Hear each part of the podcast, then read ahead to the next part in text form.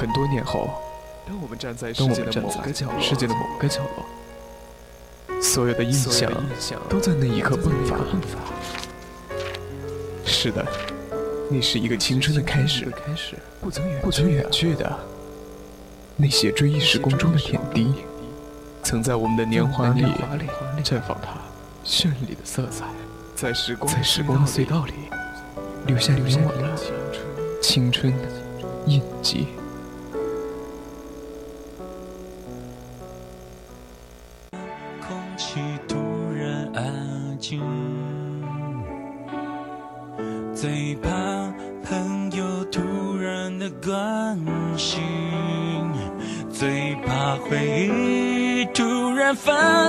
绞痛着不平息，最怕突然听到你的消息。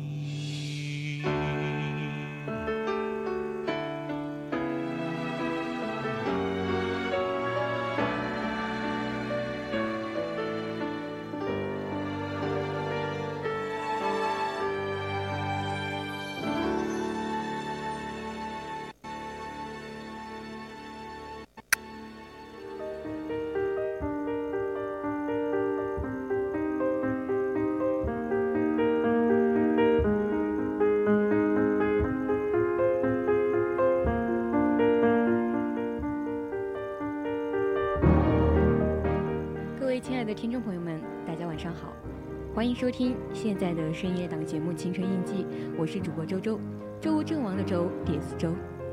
如果在这样的时间恰好听到我的声音，很荣幸能陪伴你度过这一半个半小时的晚间时光。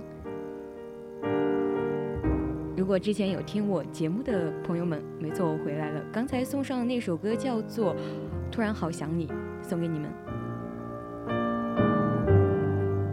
现在大家可以在我们的直播平台蜻蜓 FM 和荔枝 FM 收听我们的节目，也可以打开你们的收音机，在我们上江北的朋友也可以听到我们的青春印记，而且你们在互动，你们的发言我都能看得到。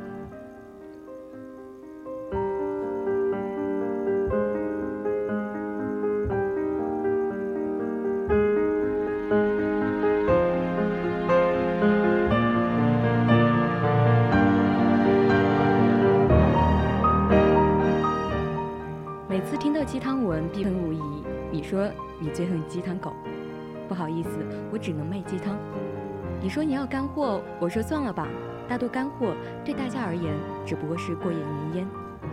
现实世界是晦涩的，没有公式，不能定义，因人而异。别人的蜜糖到了你这儿就成了毒药。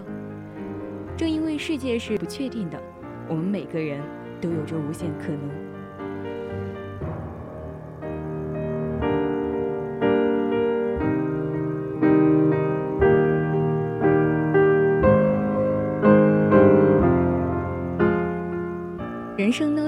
课题，那就是成长。人的一生都是在渐行渐高，不断的颠覆自己，提升自己，直至你走到智慧的高处，一览天下，众山小。俯瞰人间，烟云重。读书时，我最恨最恨的就是鸡汤狗，因为其实，在学校里面，大家经常会碰到有名家，或者说有一些作为宣传的到学校讲座。学生们就会问他们一些非常明确的问题，哎，比如说我怎么才能考上研究生呢？或者说怎么才能提高英语呢？可是鸡汤狗们总是故作言他，含含糊糊的、支支吾吾的，总是给你一些极不明确的回答。我是极其愤怒的，真的会觉得说句人话会死吗？但等我现在快毕业的时候，不无惊恐的发现。我自己也堕落成鸡汤狗了，在电台开会的时候，经常对师弟师妹们也是说着一些很走心，或者说鸡汤类似的一些东西，但是他们能不能 get 到，我也不能 觉得这是一种自己的一个状态吧。遇到一些年轻的学弟学妹的问题，回答我也是总是支支吾吾的东拉西扯，离题万里，言不及义。终于发现，学生时代所谓明确的问题。恰恰是对这个世界一无所知的书生蠢萌。那么，现实世界和我们学校授业到底有什么区别呢？学校教育最大的特点是明确的，是有公式、定义、有标准答案的，还有各式各样的提分攻略。而现实世界并不是学校这样的，现实世界是晦涩的，它并没有公式，也不能定义，只能因人而异了。学校教育之所以明确化，一来老师所教，学生所学都是过时的东西。我们经常会听到一个词叫做“盖棺定论”，就是一个人已经离开这个世上，或者说一个时代的结束，我们才能评判他。但是在现在，我们面对的是一个非常变化之快的世界，我们怎么才能理解呢？举个例子，你打开历史书。看到刘邦这个名字，就会一下叫出声来。汉高祖啊，萌萌哒！你在课本里不会选择项羽，因为你早就知道他会输掉。但在现实生活中，你不知道哪个是汉高祖，也不知道谁是项羽。正如雷军所遇到的，曾有一个巨丑年轻人找他忽悠投资，雷军果断拒绝了。这人明显是骗子了，说话满嘴的跑火车。可过不了几天，你郁闷地发现，这个满嘴跑火车的家伙，赫赫竟然是马云。这样的事儿在课本里是绝对不会发生的。读书破万卷，下笔成考神的年轻人，本能的有把书本的中的确定性搬到现实中的冲动。但是真的搬不过来呀。正是因为世界是不确定的，我们每个人都有着无限种可能。为什么你急于给自己设定，堵死自己无限可能之路呢？如果从书本的确定性中走出来，面对一个不确定的世界，并获得无限可能，于是我总结了七句话。第一句话是：忘记你在学校里学过的一切，剩下来的才是最有价值的。金庸小说。呃，里面的《倚天屠龙记》中有一个细节：当外敌入侵武当山，风雨飘摇之际，男主角张无忌挺身而出，现场跟武当山的鼻祖张三丰学习太极，学了之后开始消化吸收。稍起呢，张三丰问他：“孩儿，吸收的怎么样了？”张无忌答：“忘了三分之一了。”哎呀，这孩子忘性太大了。张老师，你再讲，呃，赶紧再给他讲一遍，那就再讲一遍吧。于是张三丰再开讲，这一讲大家全炸了。张三丰第二次讲的时候跟第一次讲的完全不一样，真的非常坑爹。讲完了第二遍，张无忌也忘了三分之二了。然后张三丰再讲第三遍，跟前两次又不一样。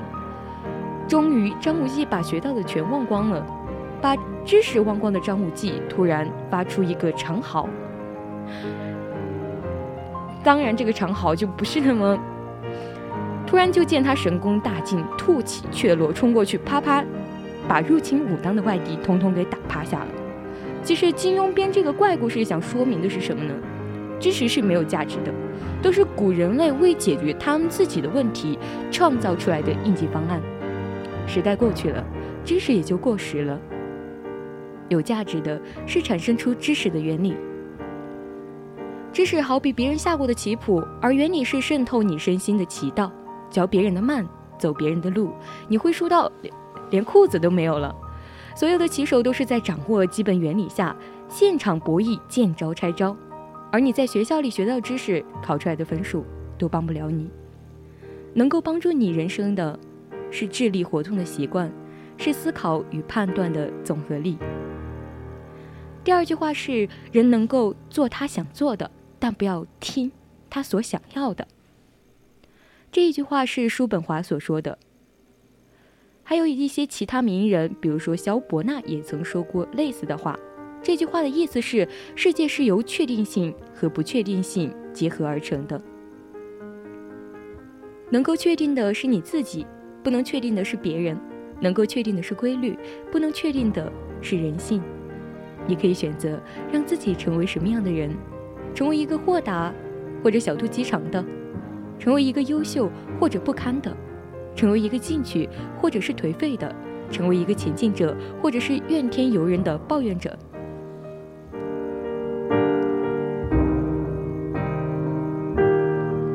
选择前者，成为一个豁达、优秀的、进取的前行者，就会让你这种确定性的选择接受一种不确定性的社会博弈。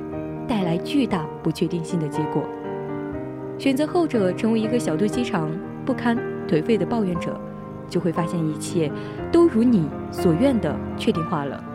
只不过生活的不如意，让选择者陷入到更大的委屈之中，只是因为你失去了自己，失去了更好的可能。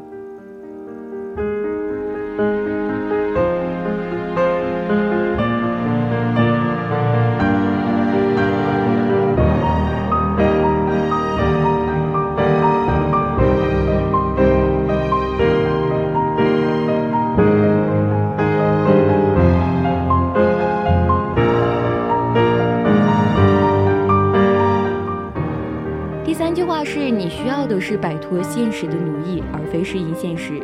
这是西塞罗的名句。此前，周国平老师在他的文章中有所引用。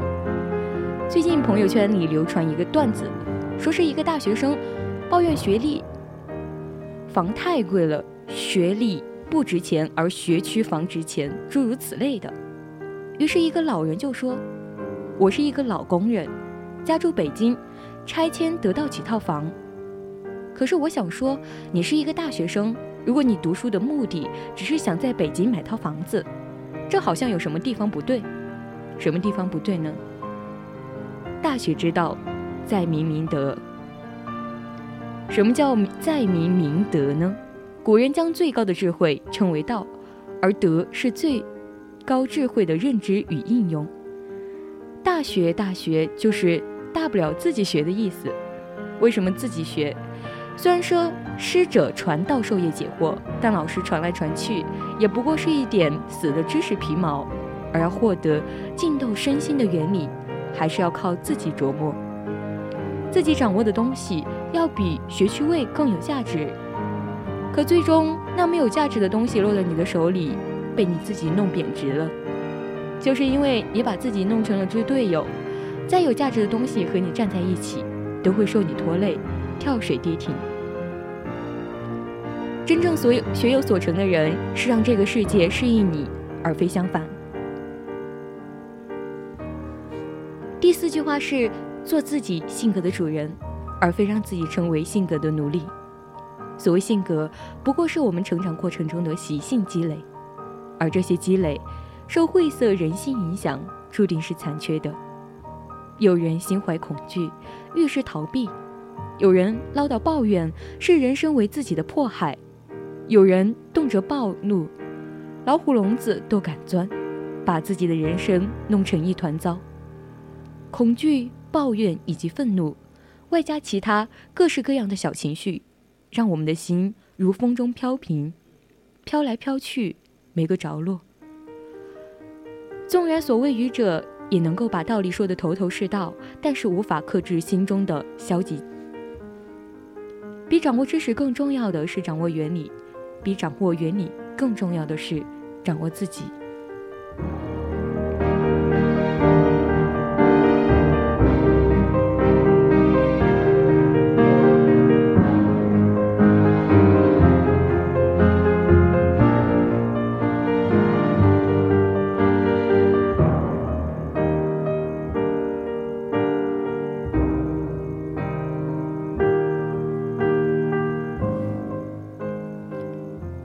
所学不过是懂得和自我了解，千万不要和自己较劲。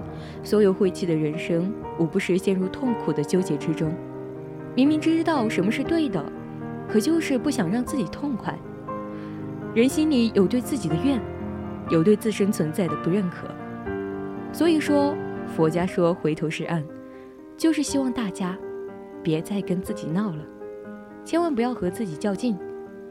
对人性的认知是天然的，犹如鱼在水中不问自知。但偏偏有些人非要和人性抬杠，要求于别人对自己做出违反基本人性的表现。别人顺着人性走，他就满地打滚，抵死不依。千万不要和规律较劲。长大了就要自己走自己的路，吃自己的饭。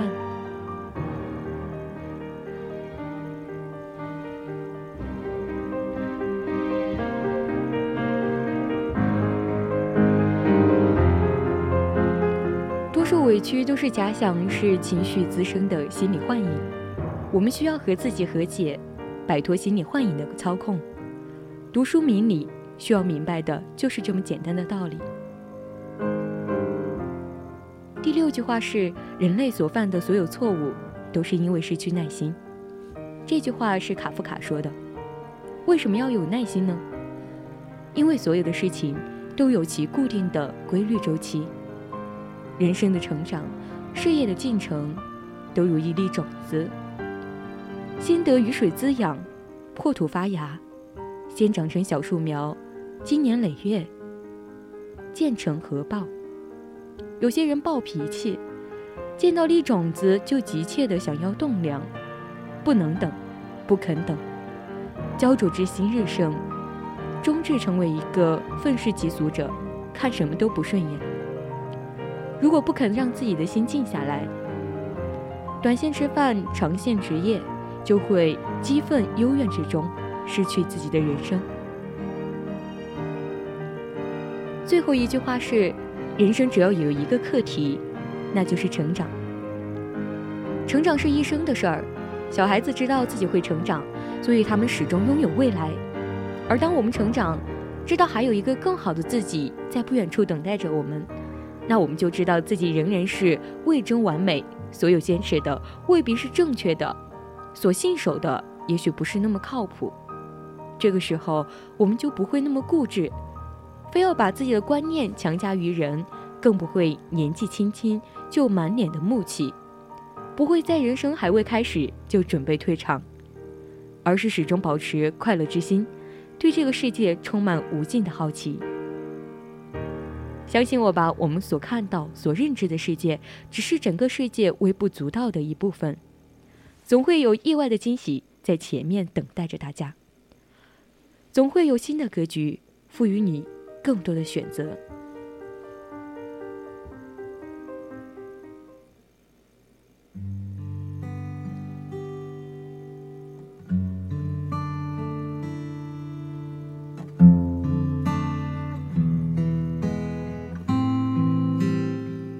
世界是晦涩的，一切都是不确定的。无论你在什么位置，仍然有着无限的可能。千万不要把自己局限死了，忘记你在学校里学过的一切，剩下来的才是最有价值的。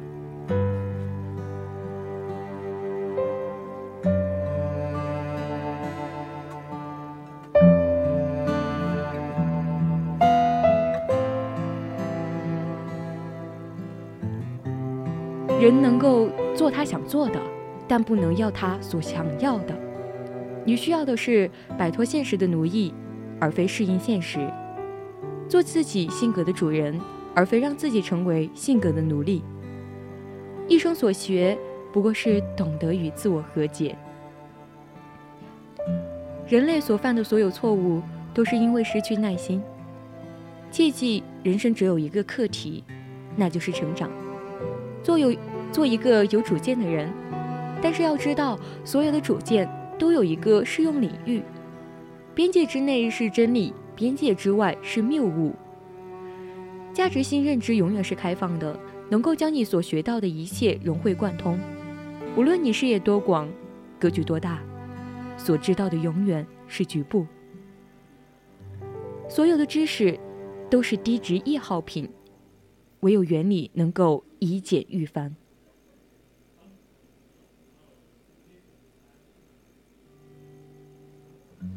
唯有智慧能够应用自如，不识庐山真面目，只缘身在此山中。学院知识只是一个小小的开始，人的一生都在渐行渐高，不断的颠覆自己，提升自己，直至你走到智慧的高处。这个时候，你的心才会是放开的，不再拘泥，不再苟且，不再急躁，不再焦躁，不再纠结，也不再为浮光幻影的情绪所影响。这个时候，你才会知道，生命是朵美丽的花，只需要静谧的心，持续的劳作，于夜雨柔风之中，聆听那蕊瓣悄然绽放的激颤。此时的快感，悠然心会，妙处难与君说。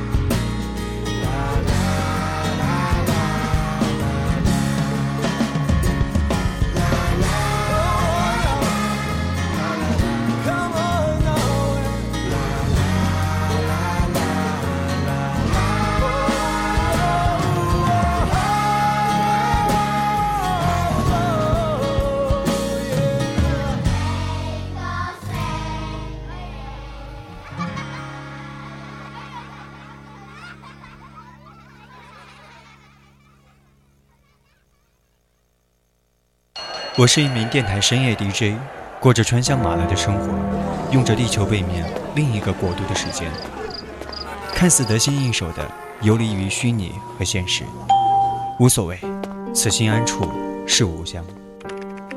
深夜降临，我戴上面具，赤诚的对听众说着自欺欺人的话。重视你的青春，留下你的脚印。我和千万人夜空下的单线交流，不过是因为彼此的孤独。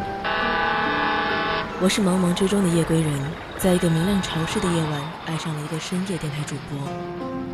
三千弱水深，无风起波澜。他或许不知道我的存在，但是委婉的那一刻，他是最懂我的人。这样自以为是的痴狂好久，当荷尔蒙平衡之后，才发现，像我一样的千万人和他的单线交流，不过都是因为彼此的孤独。电台像一封情书，牵连着欲盖弥彰的感情。青春印记，长恨人心不如水，等闲平地起波澜。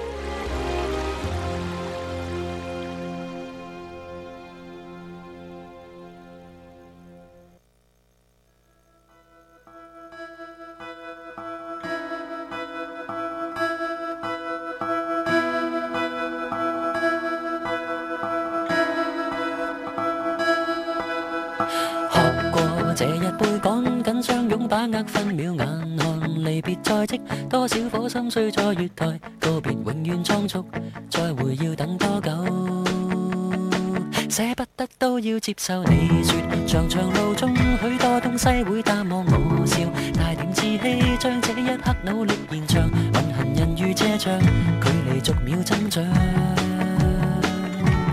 How I like to take it slow，慢慢离开一个地方，城市变小。心更宽敞，向着前方，披星戴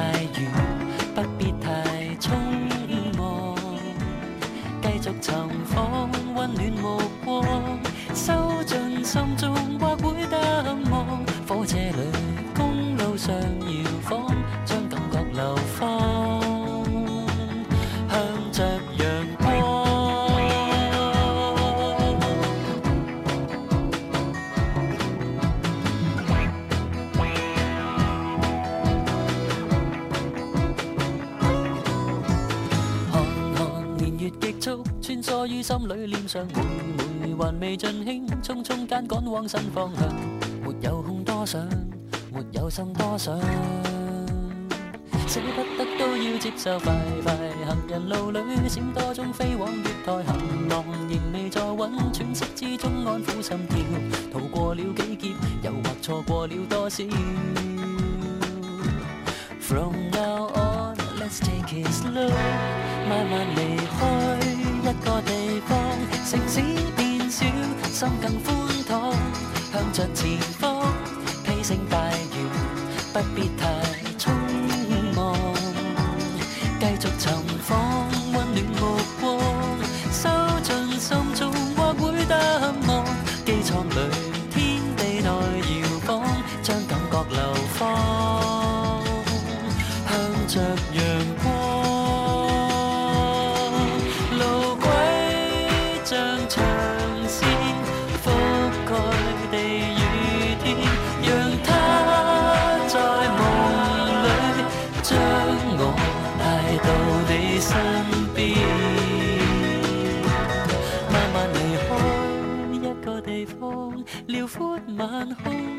淡不安，莫問前因，只管上路，路上隨心看，望着地平線，不必再講，一切悲喜亦會淡忘，感觸裏可酝酿微笑，天將會晴朗，心中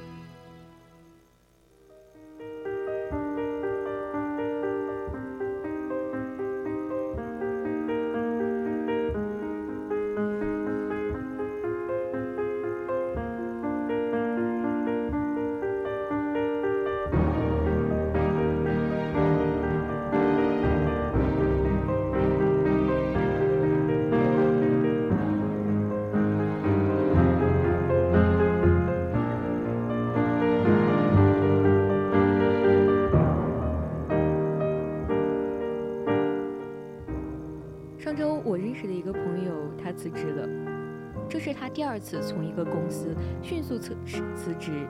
上一次他干满了三个月，这一次他只干了一个月。两次辞职的理由是一样的，因为领导和同事侮辱他。他痛斥着领导的罪行，列举着同事对他的不公平，仿佛那个公司仿佛就是人间地狱，鞭笞着他的自尊。朋友是本科毕业于一个一般的学校，能力也不是很出众。刚进公司时，业务也不太熟练，别人干一个小时的，他可能要干一天，所以他常常很晚下班，用加班后的时光继续完成今天的工作。有一次，他清楚地听到厕所里面有人在议论他，新来的那个年实习生做事情好慢啊，业务真的很不熟练，不知道是怎么进来的。他听完勃然大怒，又不敢冲出去跟别人吵架，于是愤愤不平，心情变得极差，心想：我慢跟你有关系吗？吃你家饭了。第二天，他因为效率低，耽误了整组的工作，领导找他谈话，让他务必提高效率。当天的事情当天完成，他觉得自信心、自尊心都受到了侮辱。他说：“老板只知道业绩，他知道我昨天加班了吗？”他知道我有多努力吗？我说，老板好像不需要知道你有多努力，他们只需要知道你没有完成任务。他生气地说：“他践踏的是我的自尊。”我奇怪地问朋友：“你为什么不请大家帮帮你？为什么不向前辈询问更快的方法呢？”他挠挠头，说：“我为什么要低头求他们？我可以自学啊。”虽然说慢了点儿，我说适当的麻烦别人其实可以增进友情的。他愤愤不平地说：“我不想求人，我也是有自尊的。”我曾经看过一本书，上面写着一句话：“人和人生来是不平等的，因为家庭背景、身高体重、基因遗传都是不一样的。但一定要说平等，想必就是自尊心了。”每个人都是生来平等的自尊，可是这位朋友在乎的真的是自尊吗？百科对自尊的定义是这样的：自我肯定。心理学上，自尊是个体对他人形象的主观感受，可以是过分或者不合理的。这位朋友的自尊很明显已经到了不合理的地步。这样的故事还有很多。一位刚毕业的大学生坚决不肯给领导买饭，一位饥饿难耐耐的路人坚决不肯吃饭馆老板给他的东西，哪怕领导和饭馆老板都没有恶意。其实，在职场的很多时候，我们都是被这种玻璃心给打垮的。我的一个朋友说，他刚进入职场的时候，在日记本上给自己写过一句话。在一无所有的日子里，只要不违背原则，我可以不在乎自我得失，只一心一意的奋斗努力。自尊我要在乎，但我不矫情。你可以侮辱我的自尊，但我要会学着忍耐，跪着生活不可耻。关键是以后能勇敢的站起来。可是反观现在的一些年轻人，动不动就辞职，就浪迹天涯，看似勇敢，实则逃避。那什么样的辞职是勇敢的呢？答案很简单，当你在这个领域干得足够出色时再离开，这才是勇敢的辞职。许多人刚进入一个行业，可能还在实习，遇到两件不公平的事情就辞职了，这是勇敢吗？不，这是玻璃心而已。世上不公平的事情太多了，遇到一两件就开始自我毁灭，太不划算了。当然，你也可能会说，我辞职是为了报复那个领导。别扯了，辞职才不会报复那些人，报复的是你自己而已。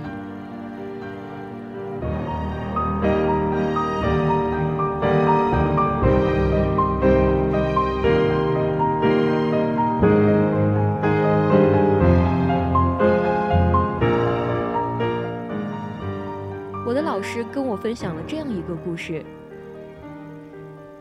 他说，我当老师的第一年，排课组统计老师的排课要求，我身边的老教师们要求很多，有的不能去郊区，有的不能早起，有的晚上不能上课，有的一天不能超过三节。当问到我时，我只说了两个字：都行。那段时间，我常常六点起床，晚上十点到家，连轴转，在车上倒头就睡着。路边拿着包子，边跑边吃。到了教室门口，擦把嘴，开始上课。我没想那么多，脑子里只有一个念头：我这么一无所有，哪有那么多的选择啊？我曾经写过一句话：有选择，能说不，是一件很幸福的事情。可是，能说不的背背后，是一个吃过苦才富足的状态。而这样一个状态，需要你经历过磨难，耐得住寂寞。我不太记得那段时间的生活细节，因为大脑会自动屏蔽无聊和痛苦的事情，但只记得五年后，好哥们儿跟我聊天的时候说道：“你那个时候整天蓬头垢面的上课，好没尊严。不过现在好多了。”的确，那个时候真的好没尊严，时常会想到。学生们偷偷议论着我，那个老师好邋遢，是不是好久没洗头了？好在，我是事后才发现的。好在那个时候我没有自恋，没有自怜，只剩下自怜和自恋。因为那样才让我成为了更好的自己。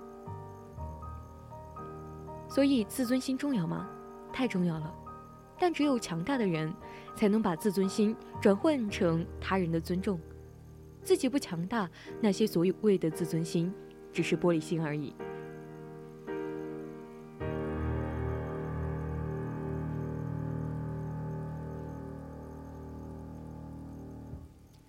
听过这样一个故事：一位知名的演员在吃饭的时候，他说他现在受人尊重，到哪儿都是前呼后拥的，找他签名的人数不胜数。可是，当他讲到……他跑龙套的日子，他深深的叹了口气，似乎那段日子不堪回首。然后他愉快地说：“终于不用被别人大呼小叫了，不用给别人当替身了，有尊严的感觉真好。”的确，有尊严的感觉真好。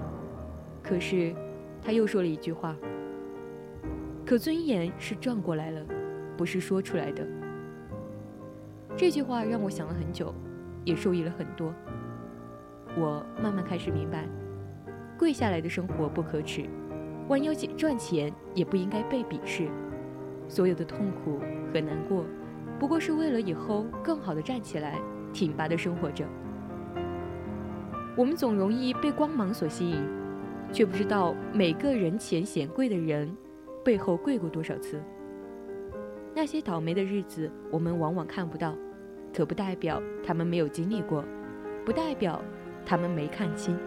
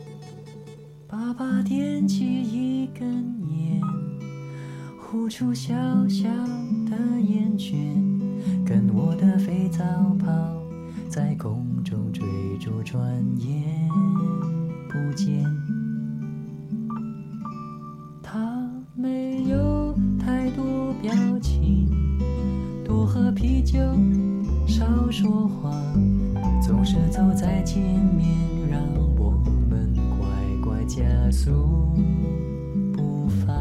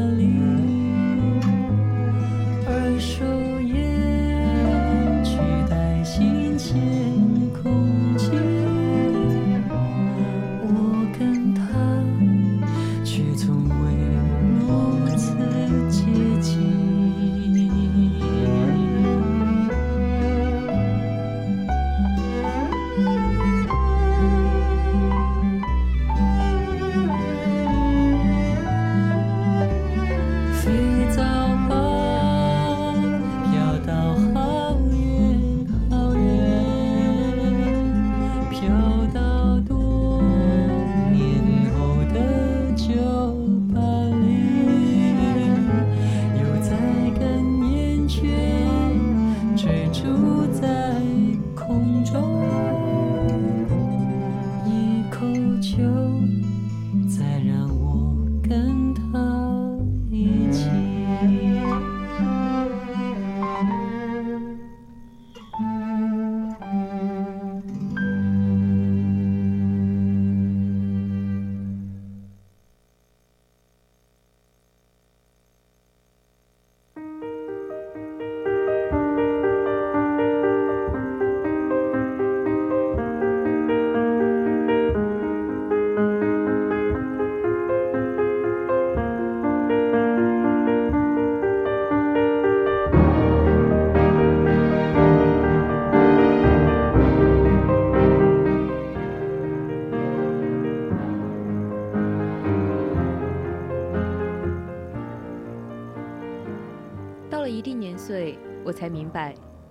能成事的是这一批人。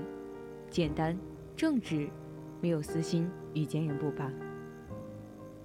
其实郭靖阿甘巴菲特都是一类的人他们在年轻的时候就塑造了非常优秀的人的品质那就是简单正直没有私心与坚韧不拔。他们的成功绝不是聪明投机比其他人更快更高更强的结果相反是比其他人更简单更质朴更坚韧的结果。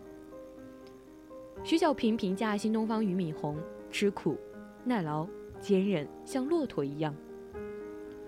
这篇文章呢是作者林丽君，接下来要分享一下他的一些观点，我觉得非常适合于现在我们学习中的每一位年轻人。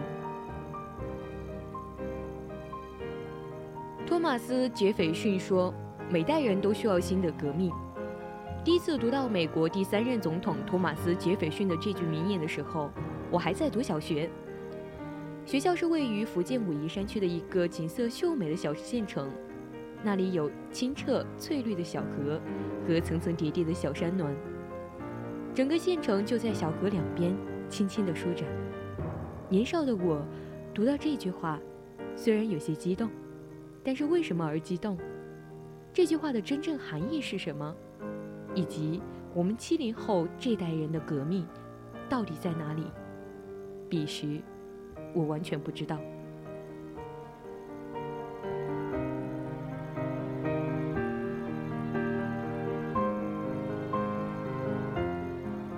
金庸的小说深深的影响了一代人，郭靖的故事让我深深感动。他于患难流离之际诞生。天资愚笨，不适合练武，但侠义心肠，一生正气。中学时期流行看武打小说，我看的第一本武侠小说，那就是金庸的《射雕英雄传》。一套四本书拿到手后，我废寝忘食，不能释手。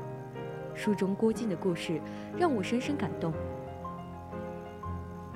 经过无数次的磨难与坚持，郭靖终成为一代侠之大者、为国为民的武林宗师，并成为抵御外倭的民族英雄。那一段时间，我整天脑子里想的就是哪里去搞本武林外秘籍，拜个师傅，学个降龙十八掌，再好好练习一下九阴真经或者全真派的内功。成为一个现代版的郭靖，成为一个武林大师，除恶济苦，替天行道。也许这就是我们的革命。当然，很快的我就发现这样的幻想非常不靠谱。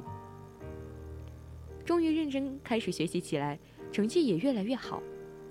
考上大学那一年，正是中国股市诞生的开始。我在校园里热火朝天地参加了一个模拟股市，组织学生模拟。投资大赛，也如饥似渴地看完了图书馆中所有的与证券投资有关的书籍。现在在做资金投投身于投资行业，的确是当年种下的因。看《阿甘正传》的时候，我好像从阿甘身上看到了郭靖的影子。他们宅心仁厚、简单无私，同时自强不息、坚韧不拔。读大学的时候，校园里特别流行看录像和电影，我最喜欢《阿甘正传》。记得那时，这个电影我连看了三遍。看着看着，我好像从阿甘身上看到了郭靖的影子。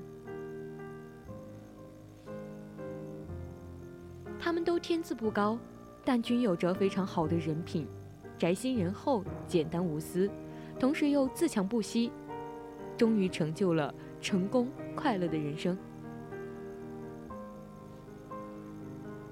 我开始对巴菲特着迷起来，读了不少关于巴菲特的书，也开始学习他给投资者的信。一九九四年，我有幸成为了交易所的一名红马甲，后来又读研究生，在交易所工作。在此期间，我开始对巴菲特着迷起来。那时。我以为作为世界上最成功的投资家，巴菲特一定是全世界最聪明的人。后来我到哈佛读了 MBA，期间巴菲特曾两次到我们学校演讲和上课，每次我都认真聆听，也有幸和他近距离接触。他展现的质朴的品质，着实让我震惊。回国创立基金之后，我更加深入地学习了巴菲特的文件和信件，也两次参加了巴菲特的股东年会。我们的同事更是业内有名的巴菲特研究专家，给了我很多的帮助和指导。有趣的是，研究学习巴菲特的过程中，我越来越从巴菲特的身上看到了郭靖和阿甘的影子。从一个例子就可以看出来，我第一次到奥巴哈。奥马哈朝圣的时候，奥马哈机场有一个大幅的广告，用的是一个年轻英俊的巴菲特大幅照片。做广广告的是纳布拉斯卡大学，他在宣传自己是一个非常好的学校，论据是巴菲特的本科就是从这个大学毕业的。当然，和真正的美国好大学相比，纳布拉斯卡大学真的是差距不小。按照福布斯的排名的话，他只能排在二百四十七名。很显然，年轻的巴菲特并不是一个在世俗教育体系中突出的孩子。但是，巴菲特却与郭靖、阿甘一样，有着特别优秀的人的品质。首先，他是一个极其简单的人，他的投资理念和投资方法非常简单。而且形成之后从来没有变过。每次去参加他的股东大会，他讲的都是类似的内容，但是听起来一点都不觉得啰嗦。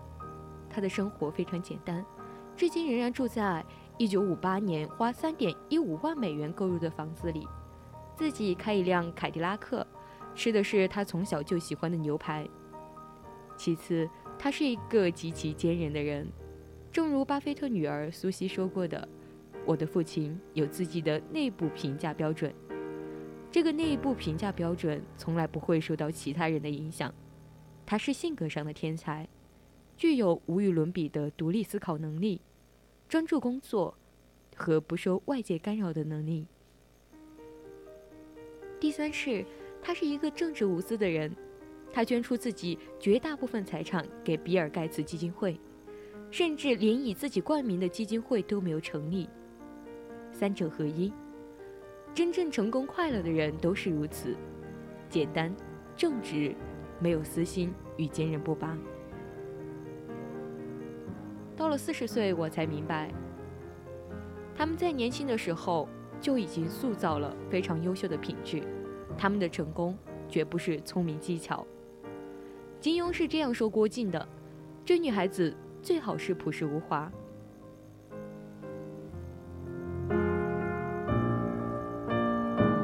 欧阳克追黄蓉用了那么多的花招，还不如郭靖请吃一顿饭。阿甘的一生印证了他的一句台词：“Stupid is as stupid does。”傻人做傻事，或者说傻人有傻福。这很有趣的印证了东西方在大智若愚上的一致性。而在瞬息万变的资本市场中，有太多头脑聪明、反应机敏的优秀人才。但像巴菲特这样的人物却是凤毛麟角，不用电脑，哪怕别人赚翻了，也不碰自己不理解的股票，不看好市场时可以几年离开市场。这已经远远超出了投资技术与技巧，更多的是像一种孩子般的天然简单和人性上的沉着坚韧。环顾历史，环顾世界。我们会发现，真正成功快乐的人都是如此。无论是稻盛和夫、乔布斯，还是我们中国历史上的王阳明、曾国藩等等，他们能够成功，都是因为他们的简单正直。到现在，我就能够理解了，托马斯·杰斐逊所说的“每代人都需要新的革命”，首先指的是每代人每个人都需要完成对自己的革命，让自己的个人品质。真正成为优秀，之后才是在他所属的那个时代上，抓住时代的机遇，为国家和社会的进步，为他人的幸福做出努力。可见，人生真的就是一场修行。正如稻盛和夫所说的：“人不论多么富有，多么有权势，当生命结束之时，所有的一切都只能留在世界上。”唯有灵魂跟着你走下一段旅程。人生不是一场物质的盛宴，而是一场灵魂的修炼，使他在谢幕之时比开幕之初更为高尚。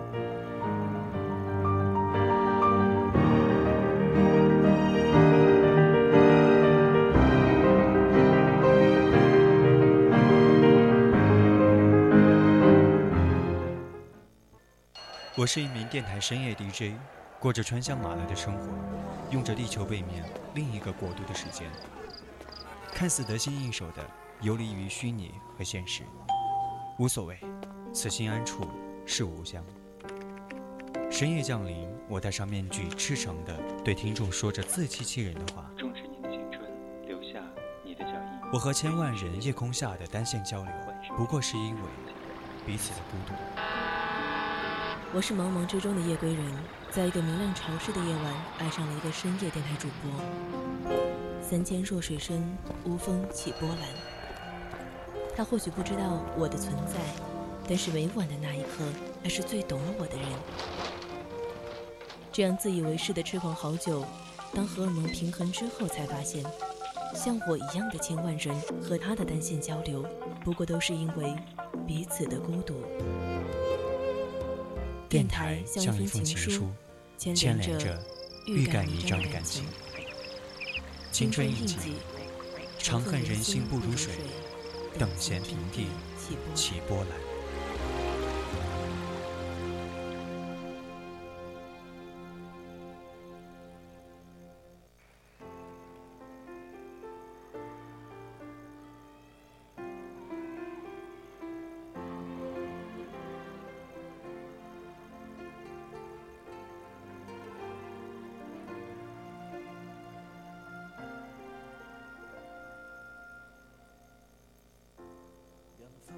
在世不止自己，才令我显得好奇。寻求被爱的滋味，终于碰到你。全赖你我先欣赏自己，权力与金钱怎么可媲美？谁拦截也挡不住。我在行近你，如何能让我触动你？如何描述可感动到你？要与你抱拥相恋一世纪，从来没在乎你美与不美，是永不更改。我愿意给你爱，奉上都替你遮盖。清楚和了解我，未被人潮掩盖。若你不安心，我做你的浮台，从不散对你的爱。世界有色彩，凭这点爱，可否捉紧我，齐齐来跨过？笑着我。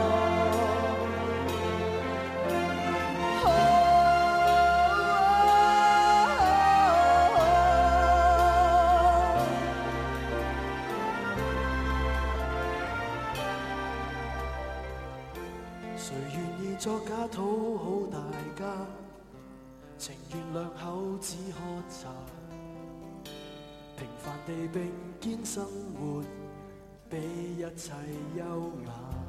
难道爱简单都不能吗？难道我感情要给规管吗？从前伴你的生命，似灵魂腐化，如何能让我做？懂你，明明沉睡都可望到你，到老了也许通通不记起，能同偕白头我太有福气，愿永不更改，每日也给你爱，奉上都替你遮盖，你会看清楚和了解我，未被人潮掩盖。你不安心，我做你的浮台，冲不散对你的爱。世界有色彩，凭这点爱，双手一触碰，问你爱不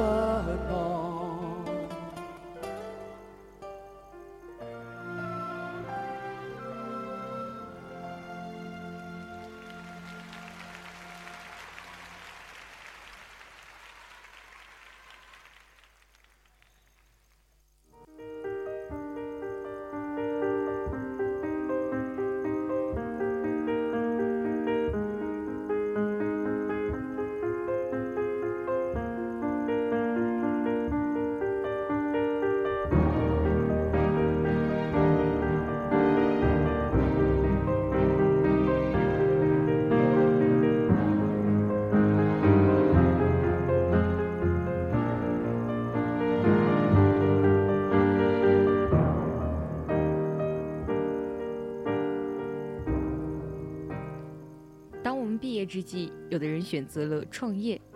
然而，一个成功的创业者身上最需要的是什么精神品质呢？首先，你必须想清楚，你生命的终极目的是什么。最后，创业胜出的人，全对这个问题可能会会有非常明确的回答：不是为了钱，他想要获得人生另一种最重要的东西。一张人生取之不尽、用之不竭的信用卡。跟大家分享一个故事：零七年和朋友第一次做天使投资的时候，投了世纪佳缘。世纪佳缘是和小龙女做的一个婚恋网站。从投资角度来讲，我们当时也不应该投，因为小龙女一直融不到钱，一到资本面前，她就无话可说。既陈述不清楚她怎么赚钱，也没有展现出一个领袖应该展示的势如破竹的魅力。当时国内有几家婚恋网站已经跑到了他们面前，因为他们至少先于小龙女半年融到了一千万到两千万美金不等的资金。小龙女跑出来的概率已经不大了。我们和小龙女一起喝咖啡，三四个小时时间没有听到任何赚钱的声音。但是我当时和朋友说，我从他身上看到了俞敏洪的影子，女版的老俞，吃苦耐劳，坚韧，像骆驼一样。其中还有一个细节让我和我的朋友认为非脱他不可。小龙女告诉我们，二零零三年她做家教，每个月攒下几百块钱，她要买服务器要上万块钱。她跟一个叫渔夫的网民借钱。渔夫这个人在杭州开了一家软件公司，每年赚几十万钱。渔夫说：“你需要多少钱？”小龙女说：“如果可能，想多借一点，连生活费带服务费，一共借了八万块钱。零三年八万也不算是个小数字，但是对渔夫来讲无所谓。”渔夫说：“你告诉我银行卡。”第二天，果真八万块钱汇到了小龙女的账户上。后来渔夫就把这个事儿给忘了。到了零七年开始融资，小龙女一直跟我们讲一个原则：如果没有当年的八万块钱，我没有今天。所以你们想要投我，你们必须同意把八万块钱折算成股份。后来我们当然被这种故事打动了，当然同意了。渔夫的八万块钱变成了世纪佳缘原始股。二零一一年五月十一日光棍节。世纪佳缘上市敲钟，小龙女在网上搜寻渔夫这个人，结果发现这个人仍然在网上，仍然每年赚几十万块钱，非常惬意地保持匀速的发展。小龙女说：“你记不记得2003年你在网上借给一个网名叫小龙女的八万块钱呢？”渔夫说：“没事儿，当时八万块钱就想送给你的。”小龙女说：“我今天通知你。”五月十一号，我经营的公司将在纳斯达克成为中国婚恋网第一股上市。我邀请你作为敲钟的嘉宾，顺便还给你当年借给我的八万块钱。如果按照 IPO 的价格，你这个八万块钱已经成长了一千倍，也就是说，八万块钱从到二零一一年五月十一日，世纪佳缘的 IPO 价瞬间变成了八千万。确实像《阿甘正传》一样的神话。当时我们跟演，跟他们三个谈的时候，他们要拍成电影，觉得中国还有这样的愚蠢的事情发生。这种愚蠢真正是巨大的智慧。真正得天下的人，创业精神一个最大的基因是什么？是骗钱吗？是哄资本吗？是哄市场吗？No，首先是自己的良知。这两个人获得的不是一路金钱，他们拿的是人生的信用卡。哪怕小龙女投资失败了，她再想创业的时候，所有的投资人都会在第一时间，甚至在梦中都会答应给她钱的，因为这种人生信用卡，一旦获得，作为引领者的第一块基因就具备了。第二点是分享你的梦想，让大家一起跟你实现这个梦想。合伙人的精髓是什么？就是分享。当年老于从加拿大游说徐小平，当然小平一下就回来了，因为他待业，只要有一个工作就来了。老于当然非常清楚我的薪水，他作为资本家，他很知道怎么有效的控制成本，因为当年在北大我们读的都是马克思的著作。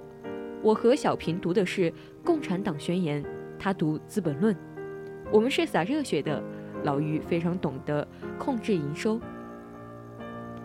他当时跟我说：“王强，你现在答应回来，不要跟我谈什么条件，咱们就在新东方起家，咱们把自己的材质扔在这个平台上，看看能做出什么来。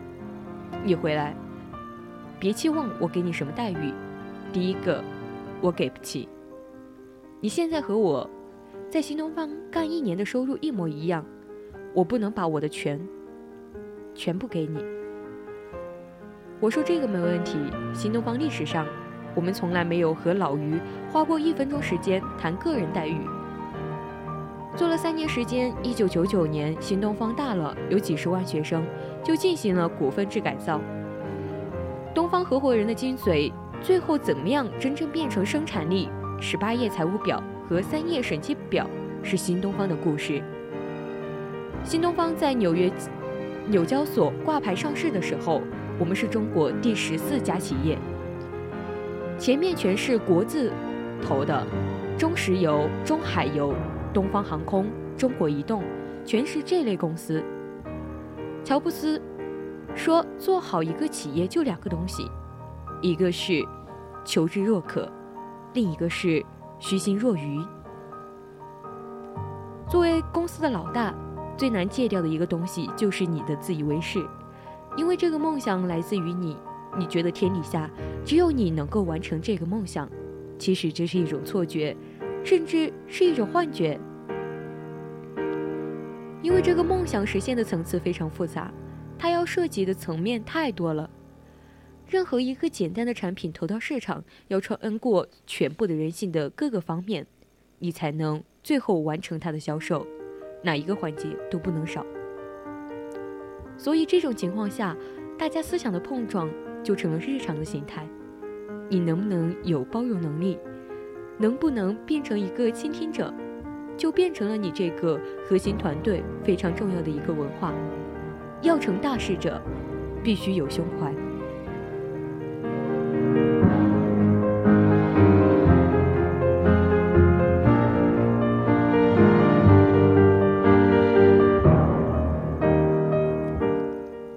已经到了我们北京时间的二十三点十五分。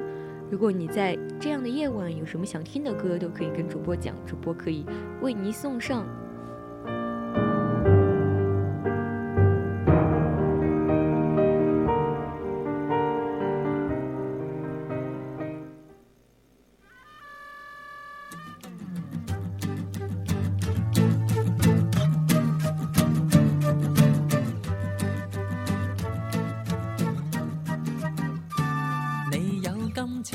情消闲，偏时间。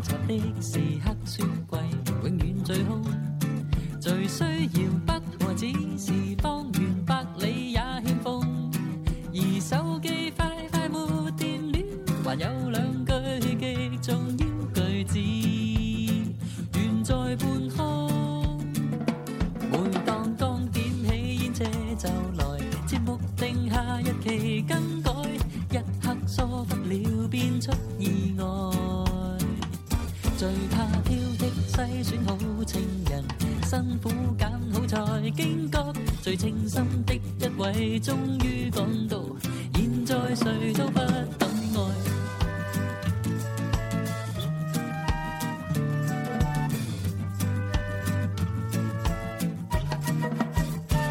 遇上倾盆倾盆风雨，于忘记带伞那天。阳光最充沛好日子，你看老细嘴脸。谁开的小小大玩笑？答案永远是后终揭晓。从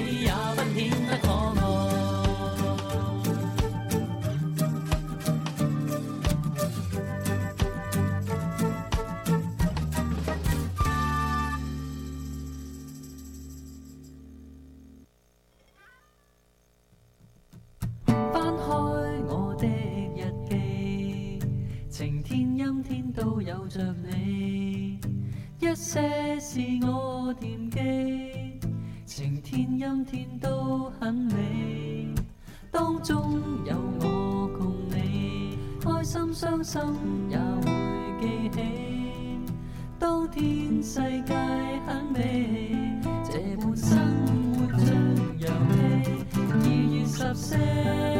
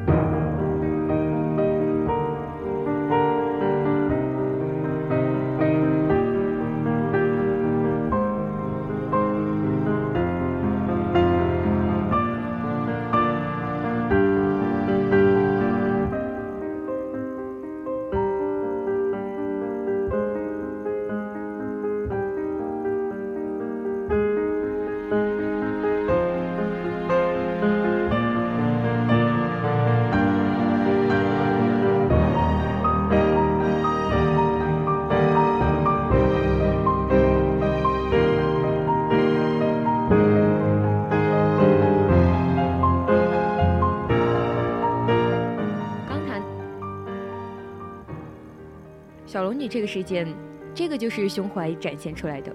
我们可以不担忧他们的企业能不能做大，只要胸怀不磨灭，他们永远会找到愿意跟他们奋斗的极优秀的人才。你作为一个引领者，要历练你的心胸。我想用一句诗，非常形象的来说一点。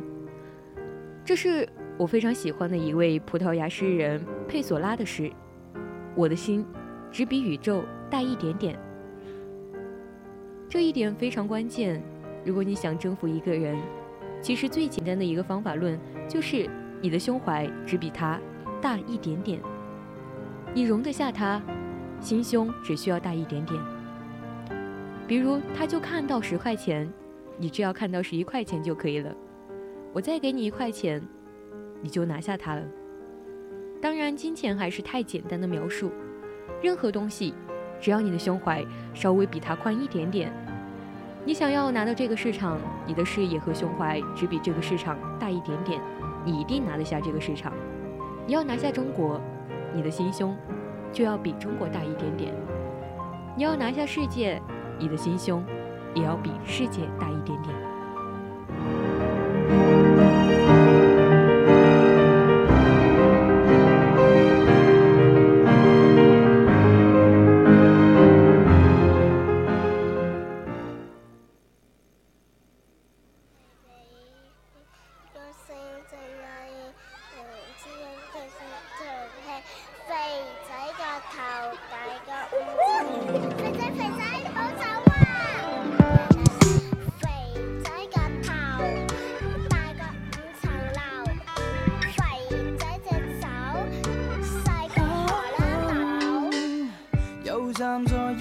山边看雨下，这小子十岁嗰年，随便逐青蛙，十座神归家，你就听打，玩电座乜都不怕。山边的红花满地，是我？珍馐百味，花蜜甜于心扉。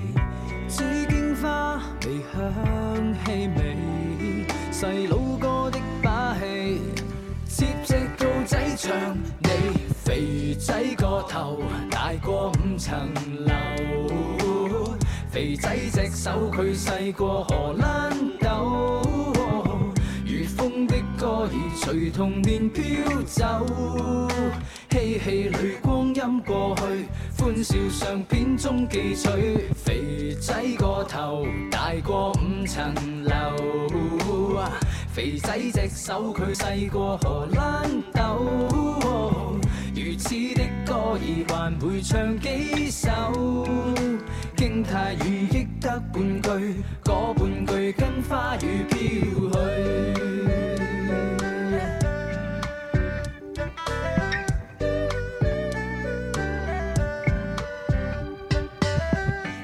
站在越秀山边看雨下，这小子十岁嗰年，水边俗青蛙，十座神归家，你就听打，玩电座乜都不怕。山边的红花满地，是我珍收百味，花蜜甜于心扉。紫荆花，微香气味，细佬哥的把戏，似只兔仔唱，你肥仔个头大过五层楼，肥仔只手佢细过荷兰豆，如风的歌儿随童年飘走，嬉戏里光阴过去。欢笑相片中记取，肥仔个头大过五层楼，肥仔只手佢细过荷兰豆，如此的歌儿还会唱几首？惊太雨忆得半句，嗰半句跟花雨飘去。